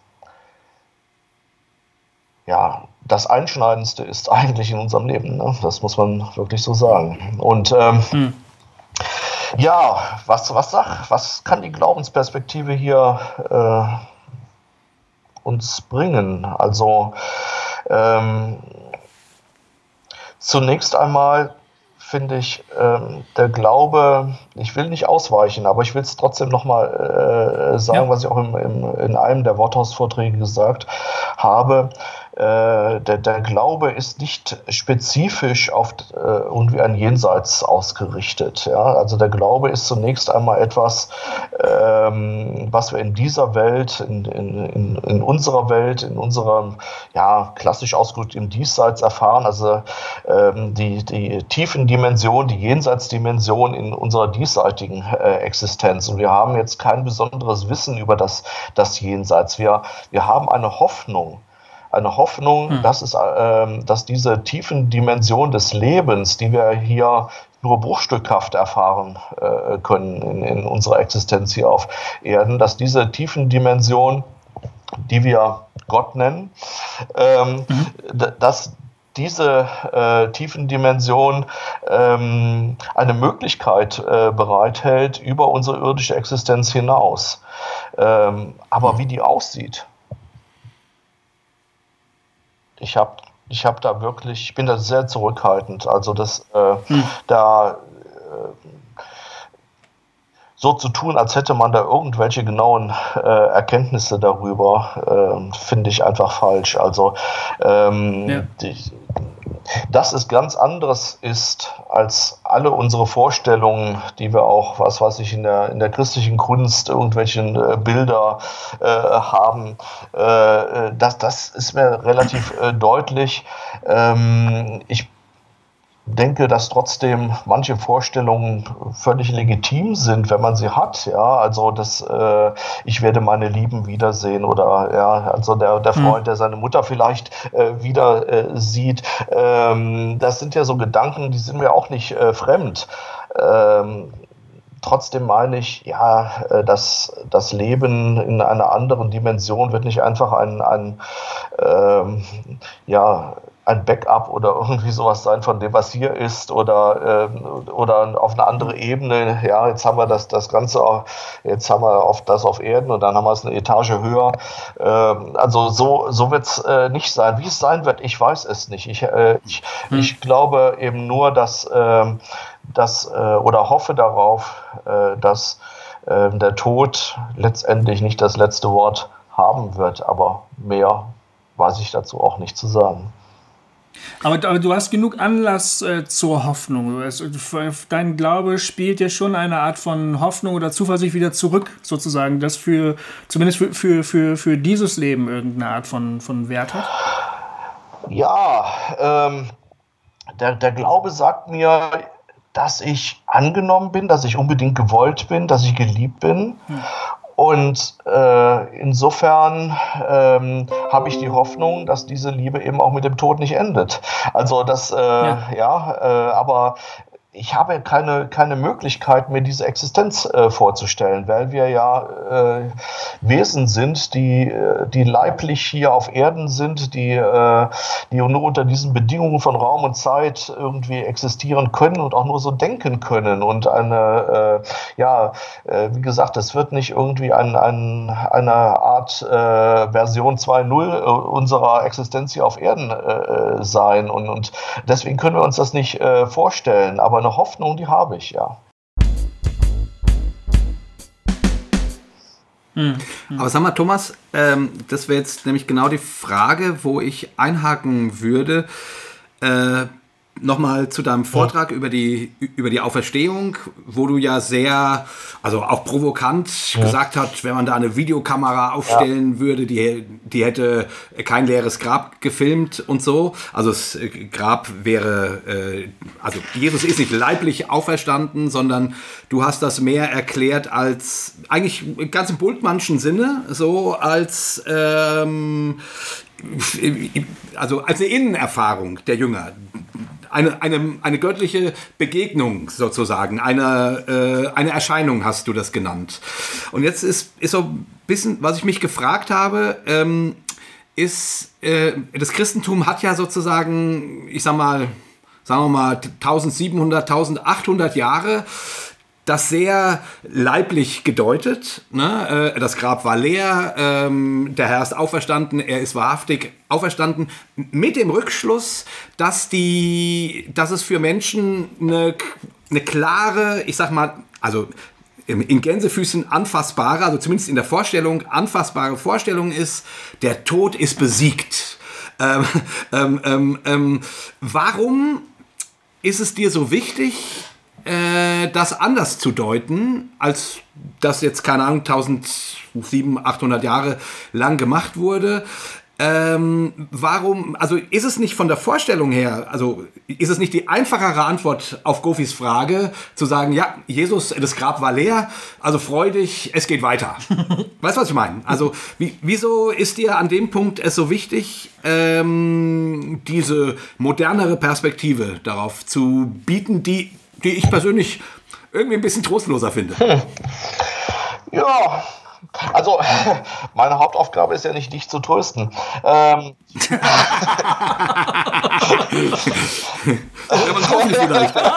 ja. ähm, die einfache Antwort wäre das vielleicht, aber ähm, die, du hast mal äh, am Anfang der Sendung gesagt, ja, du empfindest mich so ein bisschen als Überzeugungstäter. Ja, ja, so ist es wohl. Also ich kann äh, diese Überzeugung halt nicht mehr teilen. Also ich habe früher auch so gedacht, aber sie erscheint mir nicht überzeugend. Und ähm, in, insofern, ähm, ja, ich habe da jetzt nicht sozusagen ein umgekehrt missionarisches Anliegen, dass jetzt, äh, dass ich erst glücklich bin, wenn alle so denken wie ich. Aber ich möchte hm. einfach auch denen, die Schwierigkeiten damit haben, sich das so vorzustellen, dass äh, da ja äh, Jesus aus dem Grab äh, herauskommt, dann nochmal 40 Tage umherläuft und äh, dann irgendwie gegen den Himmel äh, fährt, dass diejenigen, die Schwierigkeiten damit äh, haben, äh, sehen, das äh, kann man auch haben, wenn man Theologe ist. Und, ähm, hm. und äh, man kann das Ganze auch äh, anders äh, deuten. Also ähm, ich glaube, äh, es hängt ja letztlich äh, an der Frage, wer, was, wie ist Gott. Ja. Hm. Und ähm, wenn wir ähm, wenn wir über Gott reden, ähm, dann haben wir ja ein grundlegendes äh, Problem, was nicht ich erstmals entdeckt habe, äh, nämlich, äh, dass wir eigentlich nur in menschlichen Vorstellungen, menschlicher Sprache von Gott reden können und diese Sprache und diese Vorstellungsweisen letztendlich dem Göttlichen nicht angemessen äh, sind. Und ähm, das äh, spiegelt sich jetzt eben auch in dieser Auferstehungsthematik wieder. Denn ähm, äh, Auferstehung bedeutet ja letztendlich nichts anderes, als dass äh, dieser Jesus, der am Kreuz gestorben ist, äh, diese, diese Person, Jesus äh, aus Nazareth, äh, in der Gott sich gezeigt hat, dass diese Person jetzt ganz in Gott ist. Ja, aber was heißt das denn jetzt? Ja, was, ja, äh, in Gott, äh, in Gott zu sein, also im Himmel zu sein, traditionell ausgewahren. ist ja Heaven und nicht Sky. Also der ist ja hm. nicht irgendwie mit einem Aufzug da in die Wolken äh, gefahren. Das ist uns doch, glaube ich, allen klar. Äh, und Gott hat äh, nicht eine Adresse im Weltall, Wolke Nummer 17, äh, ja, in der äh, Galaxiennummer sowieso. Also der ist ja nicht irgendwie, da hat er nicht einen Wohnort am Rande des Kosmos, ja. Also das, äh, äh, das heißt, ähm, Auferstehung müssen äh, ähm, wenn wir das als Wiederbelebung einer Leiche an, ansehen, ja, dann muss, muss, diese Leiche ja, die jetzt auf einmal nicht mehr Leiche ist, sondern äh, wieder lebt, die muss ja dann irgendwo hin, ja, die ist dann sozusagen, die nimmt, hm. die hat, ja, die hat einen gewissen, nimmt einen gewissen Raum ein oder sowas, ja, so wie du und ich, ja, und äh, hm. das ist äh, meines Erachtens nach eine Vorstellung, die dem Göttlichen nicht wirklich angemessen ist. Nicht, dass ich mir, dass ich jetzt äh, beanspruche, angemessen vom Göttlichen reden zu können, aber ich glaube, ja. sagen zu können, welche Vorstellungen nicht angemessen sind. Und, ähm, und das ist eine Vorstellung, die nicht, äh, nicht angemessen äh, ist. Also äh, wir können nicht sagen, wie äh, genau Gott ist und wie eine Existenz in Gott aussieht, aber es ist nicht einfach eine Fortsetzung unserer irdischen äh, Existenz. Und deswegen braucht es auch nicht eine Wiederbelebung eines Leichnams.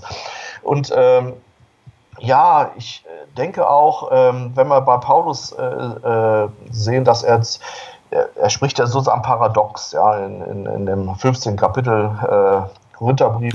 Ja. Ähm, mhm. äh, spricht er ja von einem geistlichen, von einem pneumatischen Leib. Also ja, entweder ist es ja nach unserem Verständnis entweder leiblich oder geist, geistig. Äh, ja, also das, das, äh, man kann, ich finde das sehr toll. Also ich finde das ein äh, sehr schönes äh, Sprachbild, ja, äh, um diese, diese eigentlich äh, das nicht auszudrückende dann doch versuchen irgendwie ja in, in einer Metapher zum Ausdruck zu bringen. Ja, wir haben einen Leib, weil wir gar nicht anders uns selber als Individuum, als Person denken können, denn leiblich, ja, aber es ist nicht einfach unser Leib, den wir jetzt hier haben. Ja, es ist ein geistiger Leib, aber ja. das, das meine ich jetzt nicht esoterisch oder und äh, wie so. Ja, das ist ein paradoxes Sprachbild äh, im Prinzip. Und äh, nur als ein solcher leiblicher, äh, äh, geistlicher Leib können wir in Gott dann äh, sein nach unserem Tod.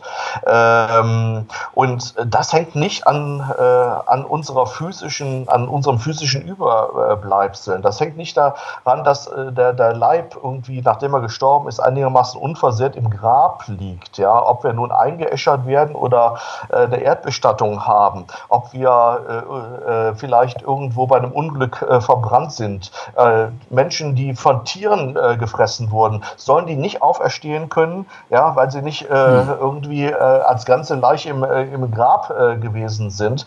Ähm, das, mhm. das, das würde ja bedeuten, dass Gott irgendwie daran gebunden ist, ja, dass hier eine, ähm, eine bestimmte Bestattungsform stattgefunden hat, eine bestimmte Art von Tod. Also das ist, finde ich, viel zu klein von, von Gott gedacht. Und deswegen ist mir das äh, so wichtig. Nicht äh, mhm. um, um zu sagen, ja, also ähm, äh, ja, äh, ihr dürft, ihr dürft nicht so denken, sondern wenn man das zu Ende denkt, äh, stellen sich so viele Fragen, ja, äh, mhm. gerade auch, weil ja, Jesus ja nicht als einziger von dem, von, äh, ist, dem, von dem gesagt wird, er, äh, er wird auferstehen oder ist auferstanden, sondern im Schicksal Jesu, in seiner Annahme äh, durch Gott, wird ja vorgebildet, was wir uns alle erhoffen, ja, in Gott äh, zu sein. Ja. Und das hängt nicht daran, mhm. Äh, in welchem äh, Zustand wir nach dem Tod sind. Mhm. Also ich bin an dieser Stelle, ähm, ähm, für mich wäre, glaube ich, tatsächlich die, also ich äh, ich finde die leibliche Auferstehung ist mir sympathischer als die Erscheinungsauferstehung, sage ich jetzt mal ganz ehrlich, weil, äh, also wissen kann ich ja eh nicht, ich war nicht dabei, ne? ähm, ähm, ähm, nur von der Vorstellung, also von dem, wie ich meinen, wie ich meinen Glauben ähm, konzentriere oder so, ist es mir, also fällt es mir zum Beispiel leichter, ähm, ach, weil wir es vorhin von dem kosmischen Schalter hatten, ne? für mich wäre das dann die Auferstehung. Ne? Da wird irgendwie deutlich, der Tod ist besiegt worden. So, wie das dann alles aussieht, weiß ich natürlich nicht. Und ich weiß natürlich auch nicht, äh, also für mich macht die Vorstellung oder macht das Angebot einer Perspektive, äh, das als Erscheinung zu deuten, gar nicht so ein Problem. Ich glaube, äh, ich würde es immer mehr perspektivisch erzählen. Oder nicht immer, sondern gucken, was wo angemessen ist, weil es sind ja immer nur Bilder, ist klar. Ne? Es sind immer nur Bilder, aber ich finde das Bild des leeren Grabes, das Bild der tatsächlichen Überwindung des Todes, ne, die ich mir vorstellen kann, ähm, leistet eben etwas, was so eine Erscheinung eben sehr abstrakt nur leistet. Andersrum hast du natürlich vollkommen recht, äh, das Bild der Erscheinung leistet etwas, was das konkrete äh, leere Grab nicht leistet. So, also ich, ich, ich würde, glaube ich, dafür plädieren, an so einer Stelle äh, ebenfalls mehr, perspe mehr perspektivisch zu arbeiten, um um die, um die Breite äh, dessen, was der christliche Glaube da behauptet, nämlich unter anderem Hölle, wo ist dein äh, Tod, wo ist dein Stachel, Hölle, wo ist dein Sieg? Ne? Ähm, da, da, da ist etwas überwunden worden. So. Und ich weiß, oder mir scheint es so, dass das für dich nicht so wichtig ist. Ne? Du deutest das ja sehr, sehr diesseitig. Ist mir andersrum auch sehr sympathisch. Und gleichzeitig, ähm, weiß ich, äh, finde ich die, diesen, also diesen christlichen Gedanken, den du zumindest äh, über viele, viele äh, lange Zeit im christlichen Glauben sehr deutlich formuliert findest, dass in Jesus sozusagen ähm, eine, eine andere Ewigkeit geschaffen wurde oder wie auch immer, wie man das auch immer ausdrückt. Äh, also auf jeden Fall der Tod sein Ende findet. Ja, das wäre mir irgendwie wichtig. So. Ja, du kommst, deine Version kommt mir schon irgendwie entgegen, Thomas, weil mein größtes Problem war eigentlich nie die äh, Auferstehung, leiblich oder nicht leiblich, sondern schon immer auch äh, Himmelfahrt. Äh, genau wie du gerade gesagt hast, ähm, wenn er denn auffährt, wo fährt er denn hin? Also ich habe mir immer versucht, das irgendwie. Ich witzig, darüber habe ich noch nie nachgedacht, glaube ich. Ich habe mir schon so oft versucht, das vorzustellen. Äh, was passiert denn da eigentlich? Also ähm, äh, äh, hebt er dann irgendwie ab. Äh, es heißt, er verschwindet in den Wolken. Okay, wenn er dann in den Wolken dann möglicherweise ist, wo geht er denn dann hin? Was passiert ja, als nächstes? Ja. Ich habe mir gedacht, was will. Ah, ich wollte gerne äh, die, die körperliche äh, Auferstehung festhalten, weil ähm, mich das auch irgendwie ein, ein tröstlicher, ich fand das einen tröstlichen Gedanken, irgendwie auch einen, einen theologisch sinnvollen Gedanken zu sagen, eine, ähm, sozusagen die alte Schöpfung wird von einer neuen Schöpfung abgelöst sozusagen. Hier, hier ist der Ursprung etwas völlig von etwas völlig Neuem, was auf uns alle noch warten wird. Also dann schon irgendwie auch etwas sehr Irdisches. Ähm, aber diese, diese Übergangsphase sozusagen, also der Auferstandene im Hier und Jetzt, also in der Historie, äh, in Galiläa auf dem Berg und schließlich auch in den Wolken und so, das, äh, das, das hat diese, diese Schwierigkeiten, die du gerade geschildert hast, wo du immer denkst, wie soll das denn bitteschön, wenn ich auch nur ansatzweise versuche, das historisch zu lesen, wie, wie bitte soll das eigentlich funktionieren? Ja, der Witz ist ja, du darfst gleich antworten, Thomas, mir fällt dazu nur was ein. Der Witz ist ja, dass an der Stelle werden dann die also äh, wird die fundamentalistische Lesart, die ja ansonsten ganz viel Wert darauf legt, dass, es, dass das Grab leer ist und dass es ganz leiblich war. Der Finger liegt in der Wunde. In der Wunde und so weiter. Der Fisch äh, geht in den Bauch ähm, vom. Ja. Ähm, an der Stelle wird die Frage nach, ja, wo ist er denn jetzt, der ja, der Körper, der auferstandene Körper, ist das dann plötzlich weg und das ist nur noch symbolisch, also quasi ja. in eine andere Dimension. Und es ist ein bisschen so, als würde man den Film immer schon vor dem Ende ausmachen. Genau. Das ist immer so, ja, das müssen wir nicht mehr sehen, das wissen wir, klick. Genau. Und dann sagst du, ja, was, was passiert denn da jetzt? Wo fliegt er denn hin? Ja. so, weißt du? An der Stelle ist es dann plötzlich egal. Ja. Äh, das ist, äh, stimmt. Ja. Ja, ihr habt ja eigentlich schon alles gesagt, ne? Also. ja. Du kommst erstaunlich, du kommst erstaunlich viel zu Wort bei uns ja, übrigens. Ja. nur, Normalerweise laden wir unsere Gäste nur ein, damit wir uns auf ihrem Rücken unterhalten können. Irgendeiner genau. muss man haben. Nein, alles gut. Ähm, ja, Du hast eben, Jay, gesagt, äh, mehr, mehr perspektivisch. Also ähm, mehr perspektivisch finde ich eigentlich auch grundsätzlich gut. Und äh, die hm. biblischen Texte sind ja auch mehr perspektivisch, also gehen unterschiedlich hm. äh, damit um. Und ähm, ähm, wer das Bild des leeren Grabes für sich gut gebrauchen kann, wenn das eine Hilfe ist, dann will ich sie auch gar nicht nehmen. Ich glaube aber, hm. dass es vielen eher keine Hilfe ist, sondern eher eine Beschwernis. Und denen möchte ich sagen, ja, man kann auch an Auferstehung äh, glauben, ohne das leere äh, Grab. Denn äh, viele haben das äh, getan. Also äh, ich habe es im Worthausvortrag auch schon gesagt. Ja, Paulus, für Paulus ist das ganz zentral, der Glaube an die Auferweckung Christi aber das leere Grab kommt bei ihm nicht vor. Ja? Und äh, das, das leere Grab äh, kommt erstmals im Markus-Evangelium äh, vor. Wir wissen es natürlich nicht hundertprozentig, aber ich würde mal sagen, 90 Prozent aller Bibelwissenschaftler datieren es ungefähr auf das Jahr 70, ja. Und äh, damit mhm. sind wir vier Jahrzehnte nach dem Tod äh, Jesu und äh, ungefähr ähm, ja, zwei äh, Jahrzehnte äh, dann doch, äh, nachdem Paulus begonnen hat, seine Briefe zu schreiben, ja. Und ähm, ja. ja. es ist dann eine Veranschaulichung dessen, was man, was man glaubt. Und wem das eine Hilfe ist, will ich sie nicht äh, äh, nehmen. Wie gesagt, ich habe da keine umgekehrt missionarischen Ansprüche.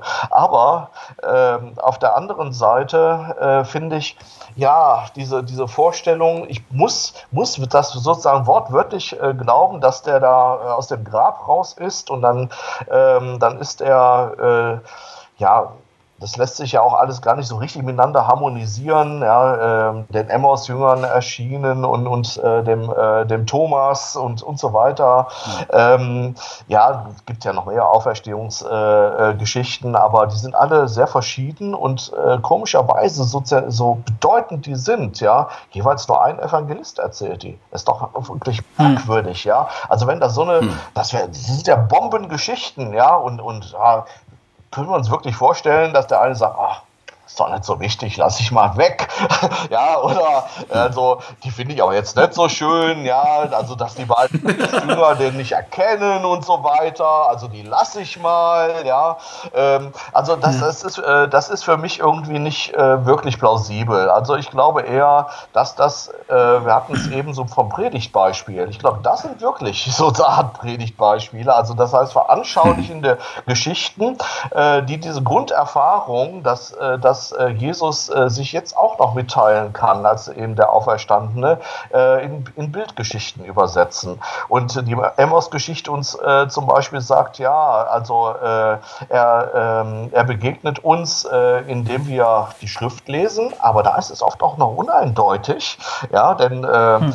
ja, uns brannte das Herz, aber so richtig einordnen können sie es noch nicht, ja, aber in der Gemeinschaft, die sie dann haben, beim Brotbrechen, da erschließt er sich ihnen. Das ist so eine Geschichte, die das hm. zeigt, ja, und, ähm, und hm. das Johannes-Evangelium mit der Thomas-Geschichte gibt wieder eine andere Antwort, nämlich auf die Frage, ja, sind wir irgendwie im Nachteil, wenn wir, wenn wir nicht sehen, ja, und äh, letztendlich äh, sagt äh, diese äh, Geschichte, ja, das Sehen alleine bringt es nicht, äh, ja, äh, das, das Glauben, auf, auf, es kommt wirklich zentral auf den Glauben an.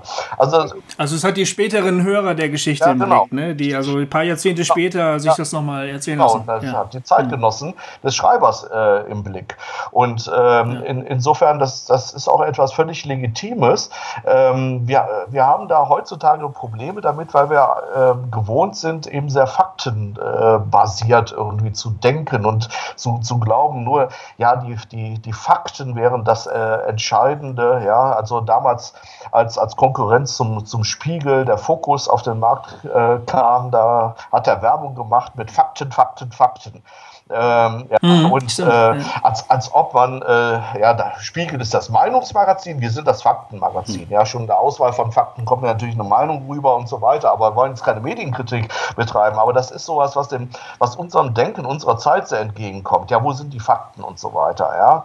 Aber ähm, was, was äh, die Autoren der neutestamentlichen Schriften gemacht haben, war was ganz anderes. Sie haben diese Grunderfahrung ge gemacht dass eben äh, Jesus Christus nicht einfach äh, ja ein Verstorbener ist, ja, sondern dass er, dass er äh, nicht im, im, wie auch immer man das denkt, aber nicht im Tod äh, äh, geblieben ist, sondern dass er weiter mhm. äh, wirkt.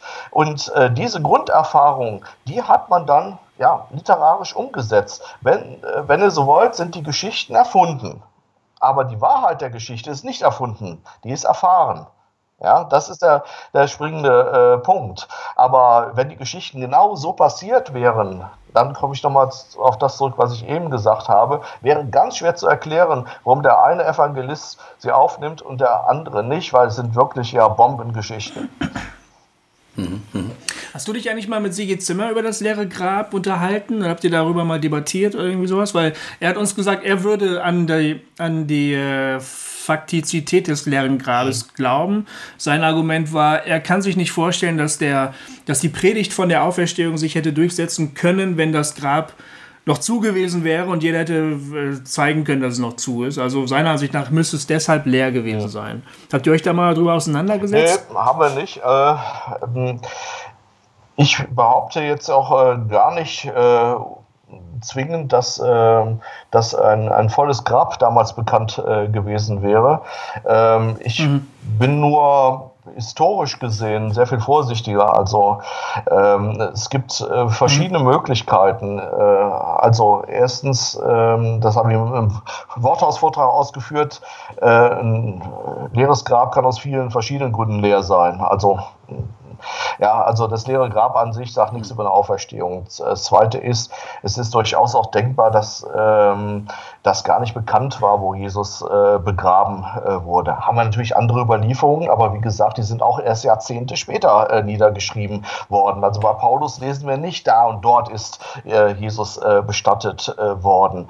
Also wir wissen es schlicht und ergreifend nicht und deswegen sind das alles Spekulationen und die kann man mehr oder weniger überzeugend äh, finden. Ähm, das ist für mich aber nicht der entscheidende äh, Punkt, sondern äh, mir geht es äh, nicht darum, ob es da jetzt ein Grab gegeben hat, was eventuell leer war oder nicht leer war, sondern wie wir äh, als Menschen in unserer heutigen Zeit überhaupt Auferstehung denken können. Mhm, ja.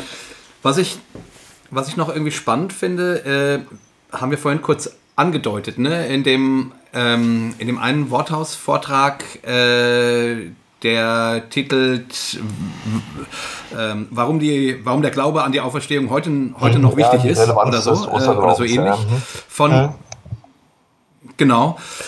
da äh, machst du sehr schön, finde ich, äh, deutlich, wie, ähm, wie diesseitig, also äh, oder, oder was uns diesseitig verstanden der Glaube an die Auferstehung äh, das mit unserem Leben machen kann und dass unser Leben, äh, dass unserem Leben eine Richtung geben, geben kann. Nämlich sozusagen davon auszugehen, dass Gott ähm, äh, äh, Tod in Leben verwandeln will, sage ich jetzt mal platt. Oder, oder ähm, ähm, ähm also die Welt, ähm, das, was wir als mh, hm, schräg empfinden, wiederherstellen will oder so. Und einfach so eine Ausrichtung auf äh, der Osterglaube ist für mich, so formulierst du das da, ich habe es jetzt nicht wortwörtlich, aber vom Sinn, für mich heute ähm, etwas, was mir in meinem täglichen Leben Kraft gibt, weil ich glauben kann, weil ich glaube, dass Gott sozusagen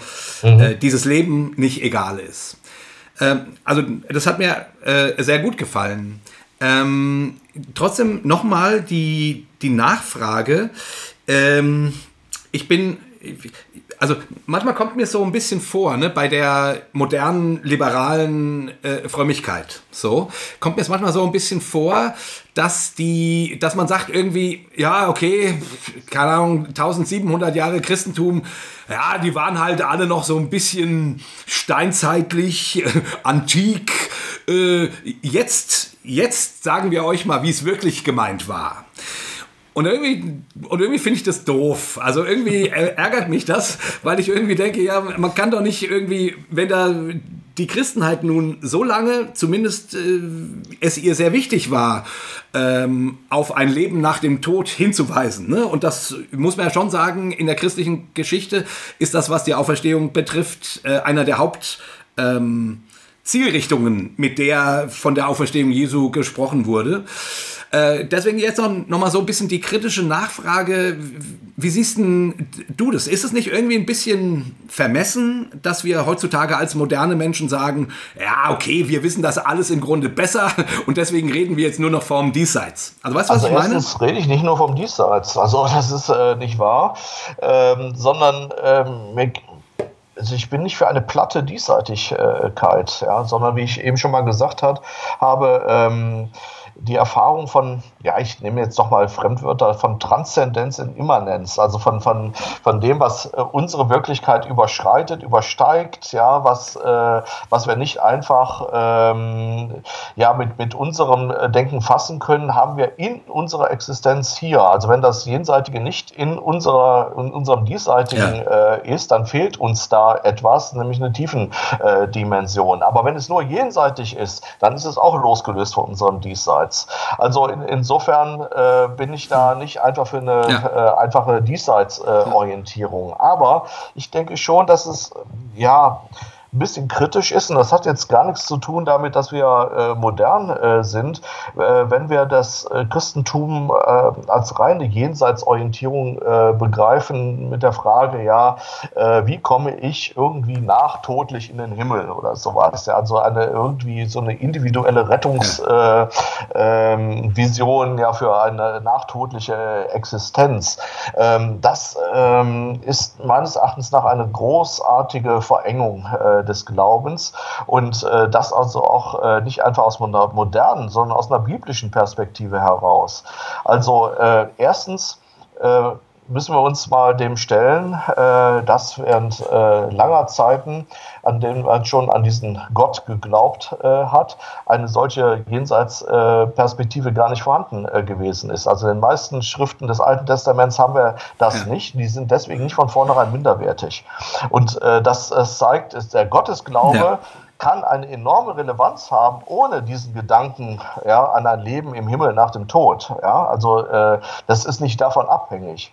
Das Zweite, das zweite ist, dass auch neutestamentlich ähm, ja, die Verkündigung äh, Jesu, ähm, die Reich Gottes äh, Botschaft, nicht einfach eine äh, Botschaft ist, die sagt, naja, wartet mal ab, bis ihr tot seid, da wird alles besser, sondern äh, diese, diese Reich Gottes Botschaft ist eine, die eben auch in diese Welt hineinwirkt. Auch bei, bei Jesus haben wir genau das, was ich eben gesagt ja. habe, ja, Transzendenz und Immanenz, ja, Ganz das genau. Reich Gottes bricht mitten in unserer Welt äh, an und nicht erst nach unserer Welt, ja.